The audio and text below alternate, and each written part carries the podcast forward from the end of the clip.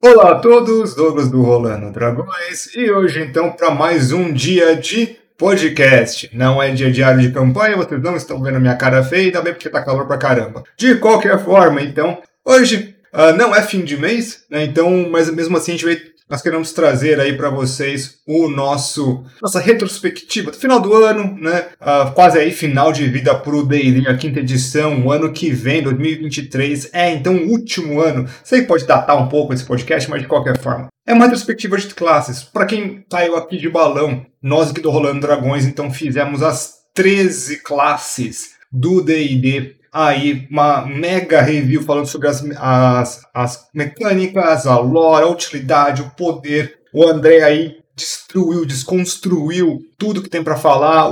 Eu e o, e o estávamos aqui presentes, dando nossa opinião, fazendo piadas. Então, é uma série que demora tempo. Aí você fala, mas Douglas, só tem 12 classes. Sim, a gente abre uma exceção para o Blood Hunter, porque é uma coisa aí que fica muito próximo da gente. A gente gosta muito do Blood Hunter. Então, eu preciso ver todos esses podcasts? Claro que não. Aqui vai ser um resuminho interessante sobre essa retrospectiva, o que, que a gente uh, fez aí dessas, desse guia de classes, como foi, como não foi, quais são nossos pensamentos hoje em dia, um monte de coisa legal. Mas antes de começar, então, não se esqueça daquelas coisas bem interessantes que é, então, dá o seguir aí, seja no Spotify, seja no Anchor, seja no iTunes, seja no Deezer, uh, no YouTube, também nós estamos. Né? Esse podcast vai para todas as plataformas e algumas outras. Lá no Google Podcast também, pode dar seguir também. Todas elas né, deixar o like, comentar. Quem quiser entrar lá no Discord do Rolando Dragões, não se esqueça no Discord, tem aquele site inominável e também o Instagram e o Facebook. Caramba, é muita coisa. Bem, é isso aí. Hoje aí, então é só eu e o André. O Scorpion não fez a introdução. Solta o dragão de novo.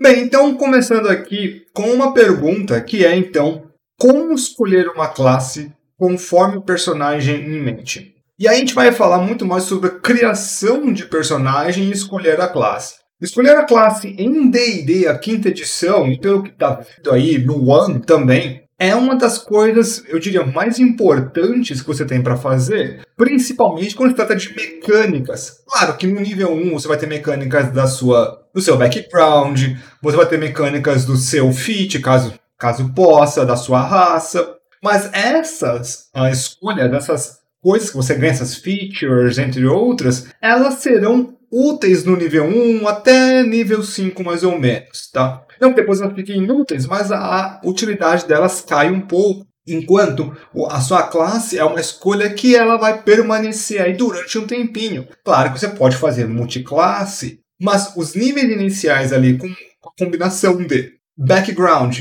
raça e classe um, um, a classe é um dos três pilares aí, eu diria para mim o mais importante de qualquer uma dessas escolhas. Então, para quem faz para quem faz então um personagem, primeiro escolhe a classe e depois faz o personagem, é meio que uma escolha até que, digamos assim, difícil. Mas agora, para quem faz o conceito primeiro e depois quer encaixar numa classe, já fica um conceito bem mais complicado. Porque quando você tem um conceito em mente, você tem. Geralmente as pessoas trabalham geralmente as pessoas trabalham com uma coisa um pouco mais grandiosa. Elas imaginam os personagens delas num patamar muito à frente, num lugar bem assim afora, sabe? Ah, eu quero voar, quero fazer sei lá o que, 25 mil ataques por turno, sei lá o que, o caramba 4. Mas nível 1, dar dois ataques no nível 1 é assim, ser o campeão dos personagens do nível 1. Claro, dá pra fazer isso com duas armas, mas é, é, um, é uma build, digamos assim, bem específica de nível 1. Entendeu? Então, transferir essa parte de conceito de criação para a classe é uma coisa que tem que ser bem analisada. Então, quando a gente para, quando a gente começa a ver, então, nesse toda essa, essa trajetória aí de guia de classe, a gente percebe que o nível 1 de muitas classes, na maioria delas, é entalado de coisas. E são escolhas que você tem que perceber rápido quais são as ramificações delas, porque não somente é features, treinamento com armas, mas você também vai ganhar save throws com isso. Então você vai ganhar seu primeiro hit die, e conforme a regra do livro, e também a maioria dos narradores segue isso, porque eu também acho justo, que o seu primeiro hit die, né, o primeiro dado de vida, ele é full. Ou seja, você vai começar com um mago, você vai ter um D6. Mas você começa com um barco, você vai ter um D12.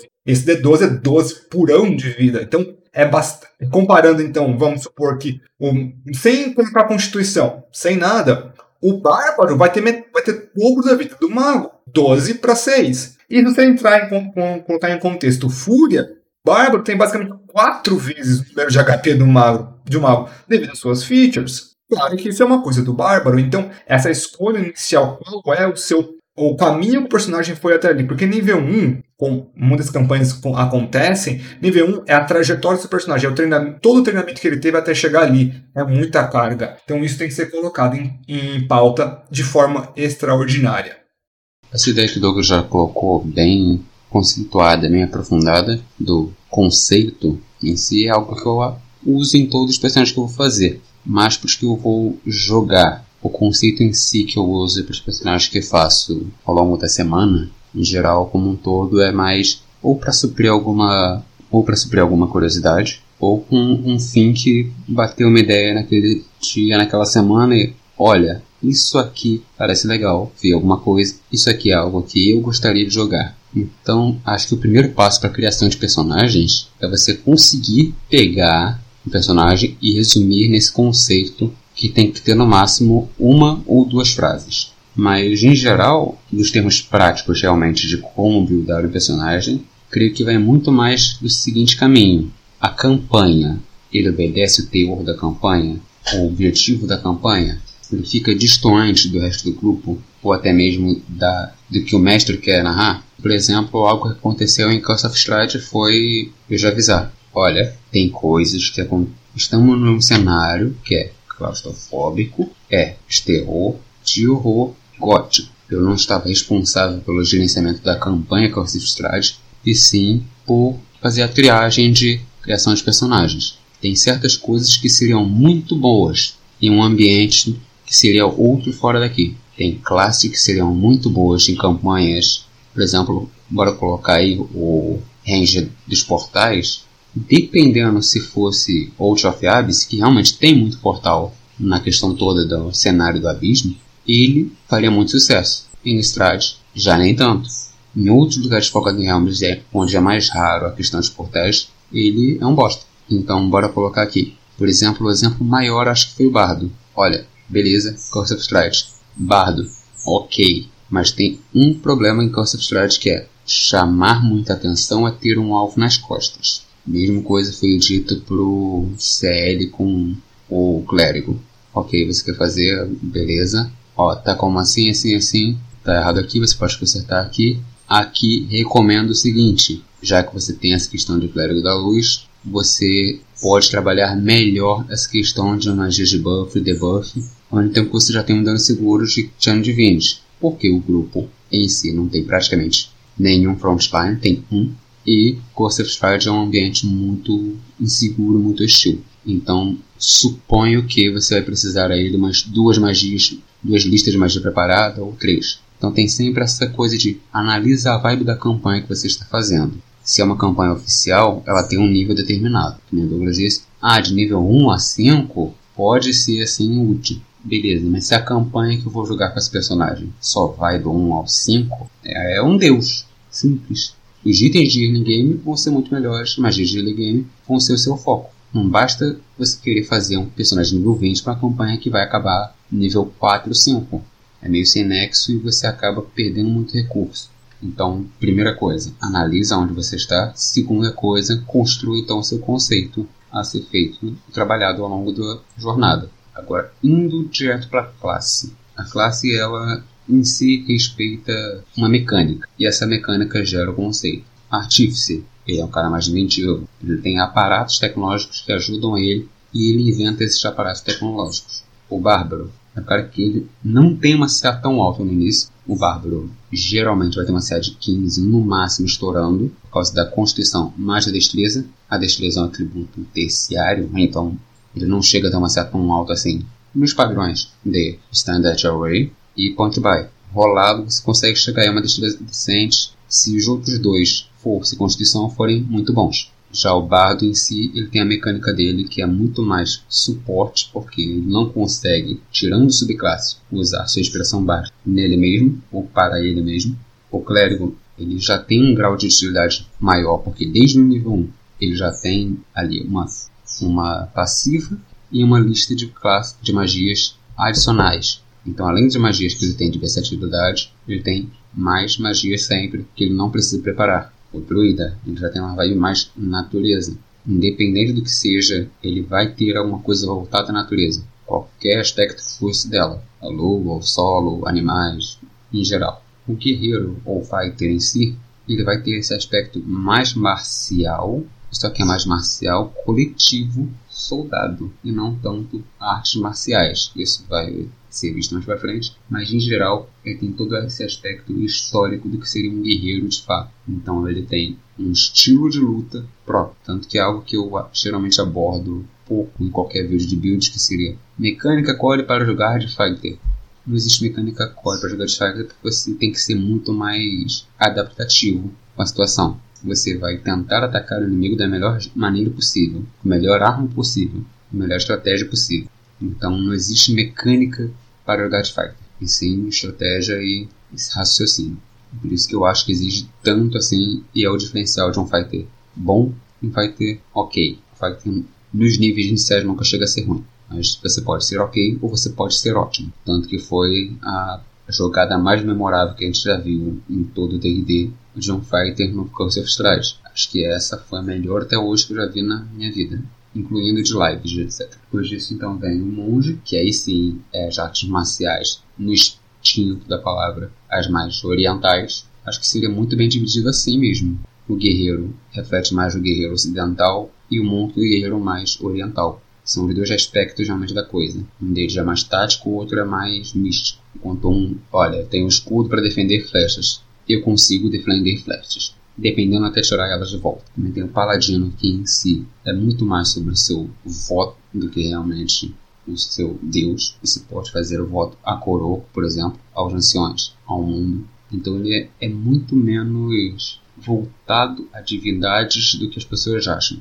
O guerreiro pode funcionar muito bem só com o seu voto por si só. E a mecânica dele em si, por mais que as pessoas sempre chutem Smite, ela é na verdade as auras que nível 6 tem uma aura de proteção, ou seja, dá um bônus para os aliados até 10 feet dele. Nível 18, essa aura passa para 30 feet. Nível 7, ele ganha uma aura de passiva da subclasse. Todas as subclasses vão ter isso. Nível 10 tem a aura da coragem, mesma coisa da aura da proteção, só que dessa vez é proteção contra Frightness, imunidade Frightness, e todas elas são bufadas no nível 18.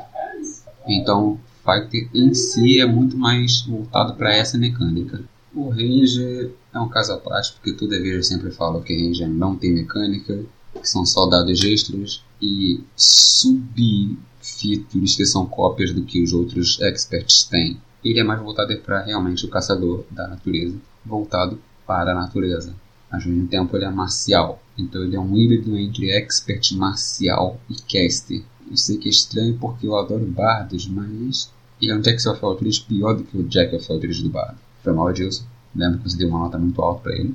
Mas em geral ele é realmente esse cara mais. Não é nem o matuto e sim o caçador. O Rogue é realmente um expert mais clássico que existe no DD, que é a vibe mais por fora da lei, pela margem da sociedade. Entendo bem de perto isso aqui, sempre que mora na NJ, mas em geral ele tem, além do seu dado de dano e sneak attack, também o Cunning Action, que te permite fazer muito mais coisa num turno que um personagem normalmente faria. A Penny Action, dependendo da classe, nunca é usada. Cough, cough, nada. E ao mesmo tempo que ele ganha passivas para fazer qualquer trabalho muito bem, incluindo das suas skills e das suas ferramentas. Então ele ganha todo um kit envolto para vou ajudar de forma indireta, vou flanquear, vou fazer isto enquanto o grupo está ali ocupado fazendo uma atividade paralela. Então ele funciona muito bem sozinho para ajudar o grupo. É essa parte que muitas pessoas não entendem acaba caindo no Edge Lord. O Hulk, ele no final do dia serve para auxiliar o grupo pelos flancos e não ficar sozinho fazendo o dele só. O Sorcerer em si é realmente como se fosse o expert mágico, porque ele tem pouca magia, mas as poucas que ele tem ele usa muito bem. E é o que geralmente as pessoas confundem com o Mago Striker ah, quero fazer um strike mágico, dá muito dano, e elas olham mais pro mago, que muito ele vai ter mais de utilidade e de uso de magias, porque ele tem várias magias, mas que ele prepara um número igual a todo mundo. Então, o Sorcerer é muito mais certeiro nesse papel de strike, por causa das próprias metamagias e das passivas que eles geralmente ganham, que distorcem essas magias que eles já têm para um uso melhorado delas. Salve aí o Aberrant Sorcerer, Clockwork e Dracônico, para mim ainda é um básico que funciona muito bem, porque ele ganha CA, ele ganha dano, ganha move speed, é, ganha velocidade de voo, vida, dano então tudo que ele faz, ele faz de um jeito ok, de forma ele faz completar todas as falhas que o Sorcerer teria. O Warlock por si só, ele foge um pouco dessa vibe, tanto do Sorcerer quanto do Mago, porque ele acaba indo para um caminho mais de entidades extraplanares, algo fora de seu controle. Então o horror cósmico, mesmo que você não seja servindo ao grande antigo, está sempre presente no Warlock, porque ele não consegue controlar nem a intensidade das próprias magias. Então essa falta de controle eu acho que é a própria mecânica dele que deveria ser mais abordada com todos os Warlocks. O Warlock não controla como ele vai soltar a magia. Ele só é o receptáculo para a conjuração. É como se ele fosse um componente somático que o patrono usa. Então, ele, por mais que seja a classe mais customizável de D&D, é também a classe que tem menos controle sobre o próprio rumo na trama da história e da própria história. O mago, por outro lado, é o cara que pegou e aprendeu. Bora sentar e aprender o que é magia, como dominar a magia, quais magias que tem no mundo e quais que eu vou querer. Ele tem acesso a uns 60% da magia do jogo, tirando aí alguns métodos que você consegue, talvez por multiclasse, talvez por feats, pegar também magias divinas. Então você consegue fazer muito fácil um expert em magias. Só que também existem poucos warlocks que são bons do que fazem, porque o Wizard lotou o jogo de várias subclasses e não trabalhou tão bem elas. Então eles têm todo um aspecto de. Tem as sete escolas da magia, tem os sete Warlocks. E tem todos os aspectos mais científicos da magia. Então, se você quer fazer um estudioso arcano, você não quer fazer um artífice, e sim um mago. É um fato incontestável que o artífice ele utiliza de mecanismo para emular a magia, enquanto o mago ele estuda a magia por si só.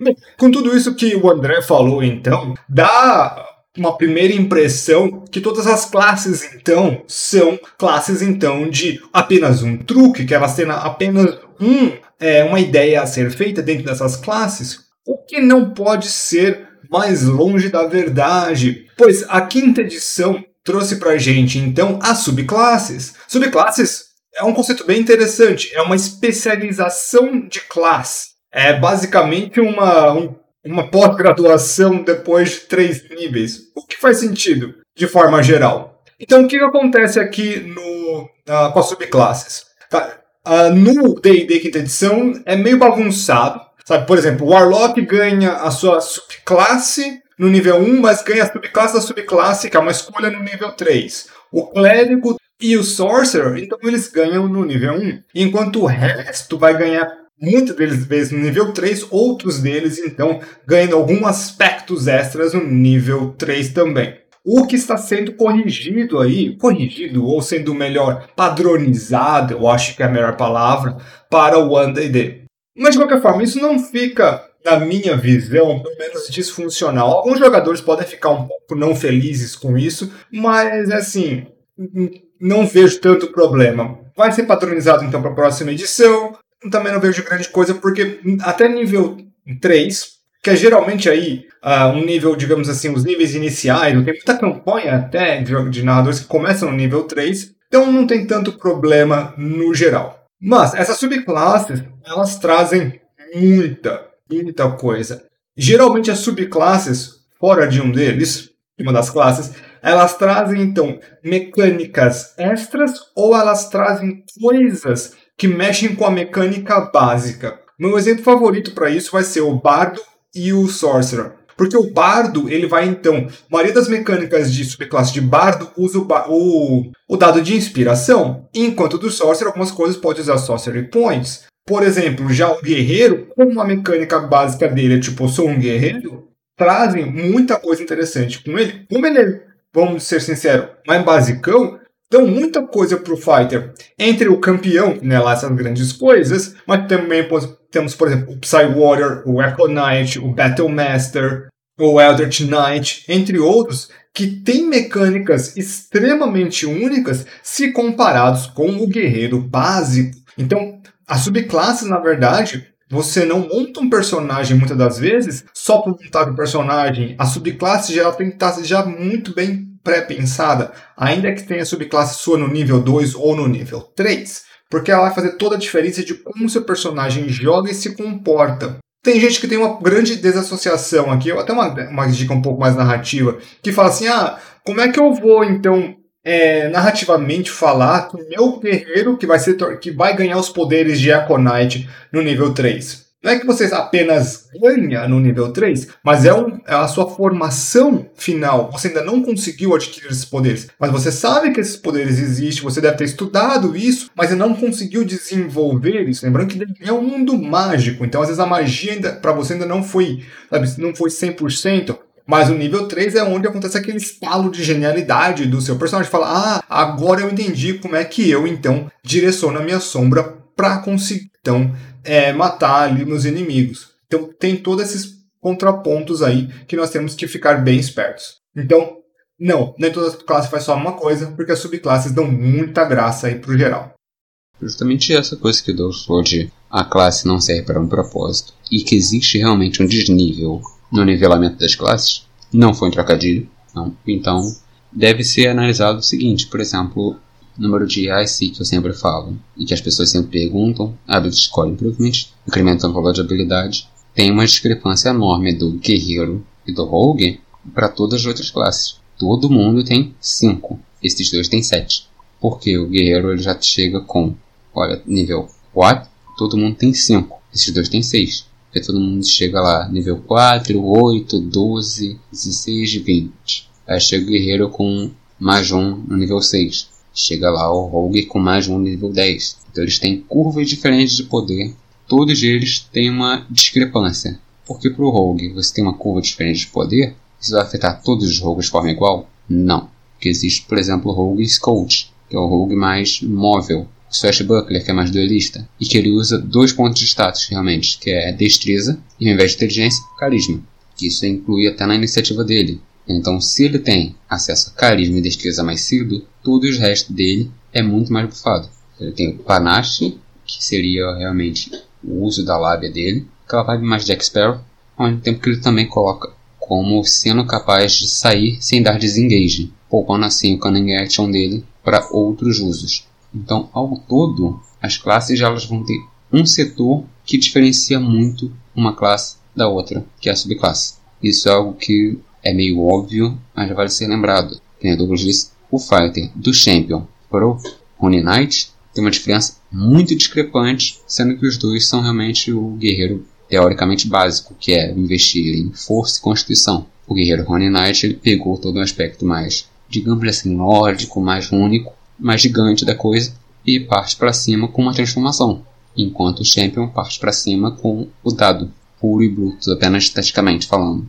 Então, tem uma diferença muito grande desses dois. E eu já aconselho você já ir vendo desde o nível 1 a trabalhar isso. Desde o nível 0, digamos, de passagem. Algo que eu fiz com a Nata que foi, que é uma técnica que nós aqui da falando geralmente falamos o seguinte: nível 1, na verdade qualquer nível, se você não vai ganhar um bônus mecânico em cima de narrativa, tá valendo. A Nata como monge, ele primeiro adquiriu a defesa sem armadura no background para depois ter a arte marcial no nível 1 de monge. Nos termos mecânicos ele vai chegar no nível 1 com os dois, mas teve uma construção de personagem antes do nível 1. Então você já constrói essa subclasse quando você constrói seu background. Os dois estão ligados. Coisa que você consegue notar é o que, que te diferencia de todos os outros bardos, a sua subclasse. O que, que te diferencia de todos os outros bardos da sua subclasse, o seu background. Então realmente a real especialização da classe é a subclasse e a real especialização da subclasse é o background. É onde você filtra até você entrar no conceito do seu personagem. Se eu tivesse que resumir em uma frase, salta aí. Em si, era um bardo que queria ser livre, mas que se prendia para acabar sendo livre. Então, era o personagem contraditório e tentava controlar ao mesmo tempo que era horrível controlando as coisas. Era um personagem de contradições. Já o Anato em si era literalmente o contrário, quase que crítica social foda para o estereótipo do monge que é ah não, vamos todo mundo acalmar os ânimos, bora zen. Não, eu quero é brigar. Tô aqui é pra brigar. Não tem ninguém para brigar? Então bora arrumar briga entre a gente mesmo. Então, no geral, é quase sempre para trabalhar no conceito que quebra o estereótipo padrão já imbuído em outros players, em outros personagens. E isso é trabalhado desde o background até o próprio fit em si. Só que aí era um cara que contava muito com a sorte. Então ele tinha lá o fit sortudo que era para isso. É aquele não nem estereótipo. É aquele aspecto de marinheiro que, ó, agora é a gente, a sorte e Deus. Se um dos dois falhar, a gente morre. E é o que eu vou trabalhando com todos os personagens de. O ponto perfeito de equilíbrio é quando a sua narrativa e a sua mecânica estão alinhados. Se os dois estão desalinhados, o personagem não vai andar para frente, não vai meio bambiando. Então, o propósito da classe é você pegar o aspecto exterior do seu personagem, que seria feito no Vampiro à Máscara como... Douglas me ajuda aí? Era o que mesmo? Foi trabalhado, por exemplo, no Vampiro à Máscara com uma diferenciação entre comportamento e natureza. Comportamento é o exterior que as pessoas veem em você e natureza é o que você realmente é. Então, a classe é o primeiro indicador de quem você é, enquanto o background, os feats são outras camadas mais interiores. Então, a primeira coisa que vão olhar para você no D&D é a classe, porque é o que te afeta como você se veste, como você parece, que tipo de armadura você usa, quais são seus recursos principais, porque você pode contribuir para o grupo e a sociedade. Bem, então, essa é, é o, né, o que a gente passou aí sobre classes, subclasses. De novo, para quem quiser, tem tudo aí mega detalhado nos podcasts aí do dia de classes que você tá aí na, nessa lista aqui. Para quem quiser essa lista mais organizadinha, o YouTube ali tá como tudo bonitinho para vocês. No Spotify em outros, a playlist aí fica um pouco mais complicada, mas o dia de classes existe no geral. Nos primeiros guias de classe, a gente fazia todas as classes, depois nós diminui, diminuímos para três subclasses por classe, porque senão ficava podcast gigantes, cinco ou seis horas de gravação, mais oito horas de um monte de coisa. A gente diminuiu aí para ficar mais conciso escolhia aí algumas subclasses que representavam o geral. Então, para vocês, para vocês darem uma olhada na qual interessar vocês. Em todos esses podcasts, então, nós sempre dividimos lá no final do podcast uh, quatro notas que nós dávamos aqui para eles. Notas seriam então como lore, poder, utilidade e multiclasse. Lore, então, sendo qual tipo de história dá para você derivar dos personagens das classes conforme o que nós temos tanto no nosso mundo quanto no mundo de D&D. Poder é o quanto a classe consegue então realmente ter um acesso a poderes né, interessantes para conseguir ter recursos bons. Utilidade, o quanto a classe ela não somente sabe bater, mas tem outras ferramentas, ou sabe bater, sabe bater muito bem, também é uma parte de utilidade. Combate tático também é parte de utilidade. E finalmente, multiclasse, que é o como essa classe se liga com outras classes, qual é a sintonia que ela consegue, a simbiose que é possível então com as outras classes. Então, nesses, nesses períodos aí, o, uh, a gente deu várias notas, e assim, todas essas notas elas culminavam então numa nota final. Só que, claro, que nem toda nota vai ser útil para todo mundo. Por exemplo, tem gente que não gosta de multiclasse, então a nota de multiclasse vai ser inútil. Nossa nota de lore, na verdade, é nosso pensamento sobre a lore, não a lore que você pode fazer. Muitas vezes o que a gente falava era: a lore aqui tem potencial, mas ela é pouco explorada. Né? Poder, aí já é uma questão que acho que de todas elas é de, a mais objetiva de todas, pois tem algumas classes que faltam recursos, faltam coisas interessantes para serem feitas, no caso aí de algumas classes. E utilidade também vai muito de perspectiva. Eu lembro que eu e o André discordamos completamente na, na nota do mago. Enquanto eu dei 10 para a utilidade do mago, o André falou: pode até ter tudo, mas é muito caro e é quase inconcebível de conseguir tudo. Ele foi lá e deu uma nota mais baixa, acho que ficou entre o 6 e um 7, mas isso é normal, então você vê que até mesmo aqui dentro nós temos divisões de como nós vemos que essas notas têm que ser dadas. Então, ainda que você veja os podcasts,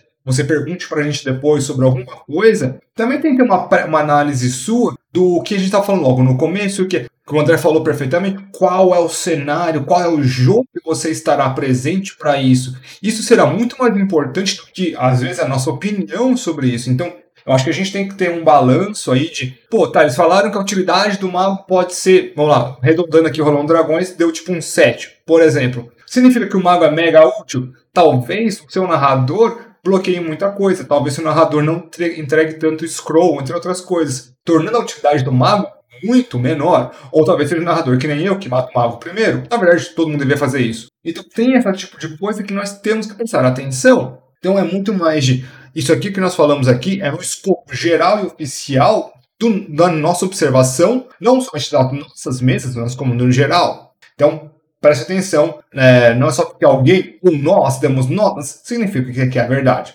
Um pouco mais de cortina também, para aproveitar essa do mago, que tem o seguinte: meu atributo para utilidade geralmente é consistido de outros três. Eles são feitos da seguinte forma: estabilidade, recursos e versatilidade.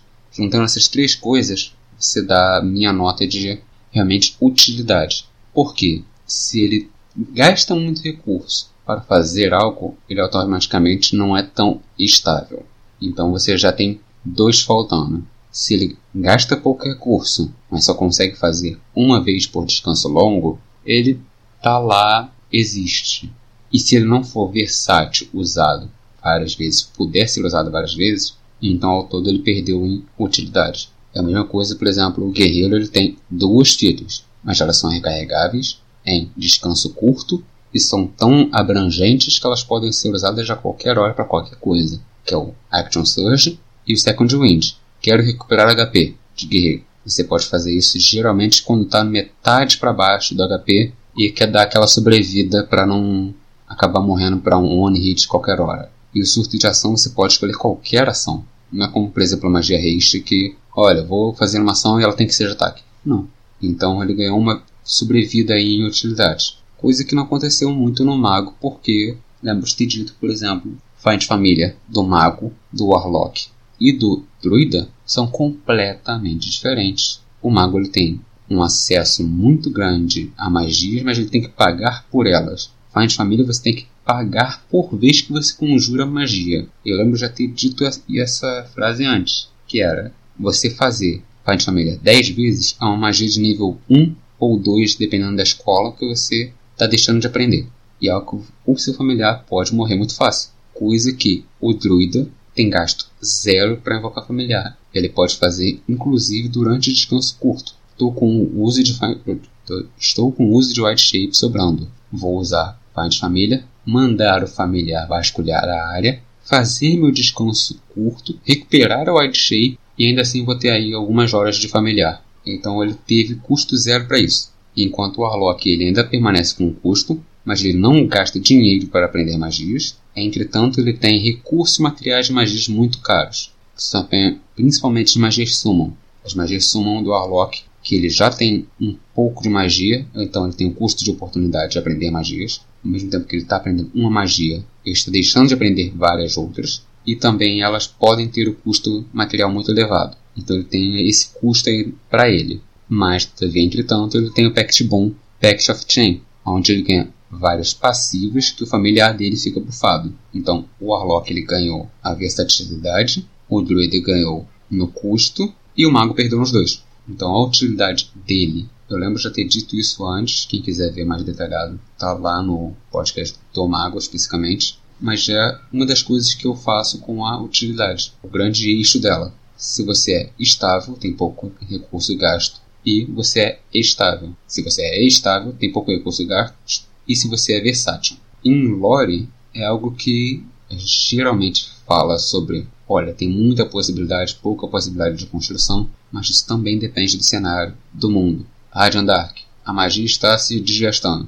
Ok, tem uma possibilidade de lore mais voltada para o Dark Fantasy. Outro mundo D&D, mais voltados para o High Fantasy. Strade é mais, é mais claustrofóbico. Se você fizer um personagem muito princesa da Disney, fica distante. E ainda existe uma vibe que eu e Douglas praticamente falamos pouco aqui, mas o Ava que geralmente fala mais dessa parte na lore, que é o como as pessoas tendem a fazer. Eu já entro numa parte mais analítica da classe, mas também acho essa parte mega importante, bom que ele faz, que é, ok, tem como fazer, mas a própria comunidade em si, ela se restringe de fazer uma lore boa o suficiente. Então, o imaginário popular, o folclore, é o que dita a possibilidade de lore disso aqui. Se uma pessoa não fizer algo muito bom em cima, você não abre os olhos para fazer. Então, é algo que realmente merece ser pontuado também. O poder aí é mais do que realmente só dado de dano. Entra também na capacidade de, ok, consigo soltar uma bola de fogo,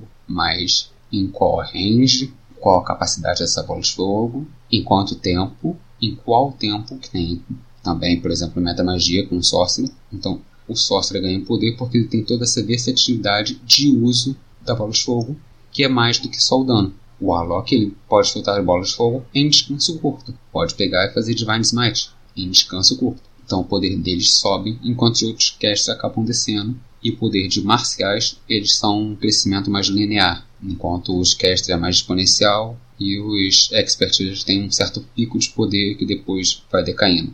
Então esses poderes aqui, eles são uma reta, uma análise mais diferente né, realmente. Dependendo do tipo de personagem que é, tipo de classe. E multiclasse é basicamente economia de status. O quanto eu tenho que investir para que a multiclasse não me atrapalhe nas duas ou mais classes que eu vou fazer. Sim, eu falo mais porque frequentemente posso acabar fazendo uma multiclasse, que é o que eu chamo quando eu faço três classes num personagem só. Só que ele geralmente é muito voltado para mesas de nível épico, onde você já está sólido e tem ali alguma coisa para, bora melhorar daquele tempero, aquele gostinho a mais. Mas o pré-requisito para isso é a multiclasse não pode pisar em cima da lore, do poder da utilidade.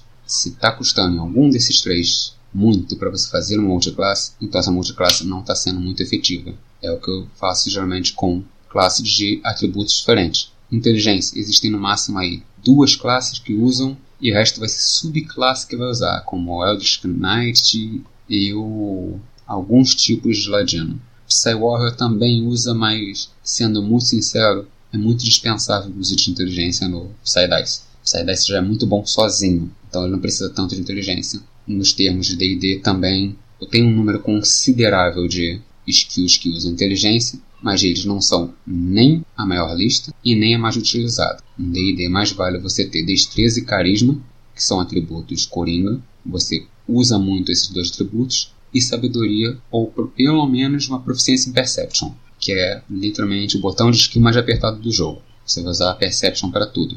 Então, nos termos utilitários, vai muito do status que você está usando. Quero usar força, ok. Aí você entra.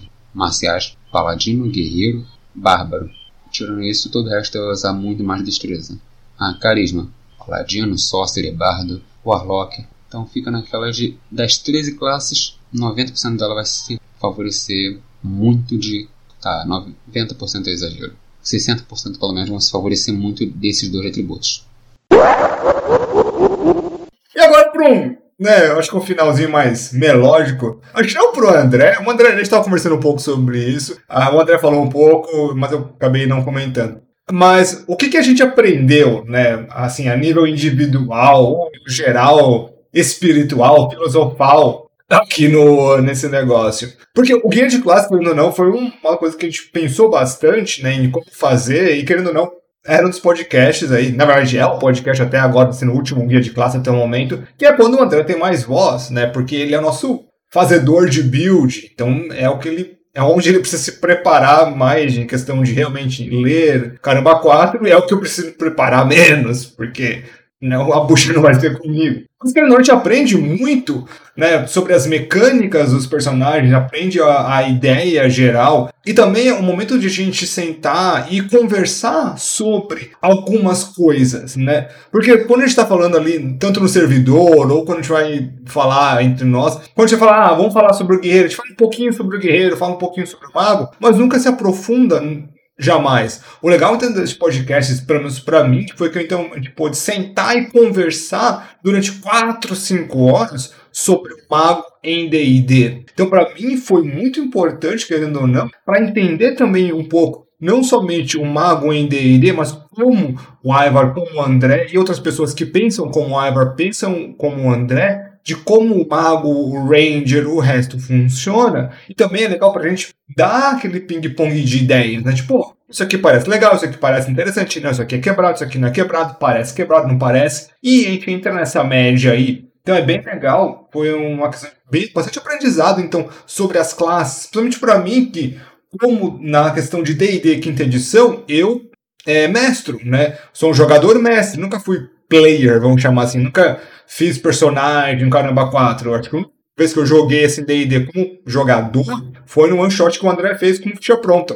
Então, uma experiência como jogador é bem pequena. Então, eu geralmente tenho muito mais de mestre na quinta edição do que qualquer outra coisa. Então, para mim, serviu para bastante abrir os olhos. Também para quando alguém fizer alguma classe, alguma coisa, eu sei da crítica tanto do André quanto do Ai, principalmente a do André, nesse caso aqui, porque falar, essa classe é ruim, essa classe é boa, vai acontecer isso, pode acontecer aquilo. Então, é bem interessante para eu também poder me preparar e dar um jogo melhor para os meus jogadores. E é claro que, né, sempre Matheus Kessers primeiro. Acho que o mais importante que eu consegui aprender disso tudo foi, em geral, com as participações especiais geralmente, que era principalmente do Pedro, do Marcos e do Edilson. Michel, por motivos de tempo e desencontro, vida que segue vida adulta, cada um com seus compromissos, então ele não pode participar, mas em geral os diferentes pontos de vista desses que realmente jogaram com essas classes por um longo período de tempo e que eles sentiram na pele, olha, eu senti mais ou menos assim. Porque minha lógica parte muito, muito da numérica, que é a lógica mais utilitarista de, olha, ele é ruim nisso, nisso, nisso, é bom nisso, nisso, nisso. O que vier demais é somente por meio da criatividade ou literalmente da boa utilização dos players. Então, é algo que eu até falo, por exemplo, para qualquer player que eu já tenha narrado. Cara, eu sei os seus números sei exatamente o quanto máximo e o mínimo de dano que você pode causar, quais são os efeitos que pode te causar, quais são seus pontos fracos e pontos fortes, como controlar eles, como permitir que eles brilhem. Você vai me surpreender é em como você utiliza seu personagem por meio da sua história. De todo o resto, consigo prever. Então, esses três conseguiram olha, dar um ponto diferente do que eu havia acreditado no Guerreiro no mago foi o Marcão, se eu não me engano. Porque o Marcão ele pode encaixar tanto como mago, como clérigo, como druida.